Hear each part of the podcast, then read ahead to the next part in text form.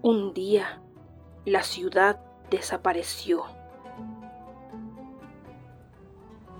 De cara al desierto y con los pies hundidos en la arena, todos comprendieron que durante treinta largos años habían estado viviendo en un espejismo.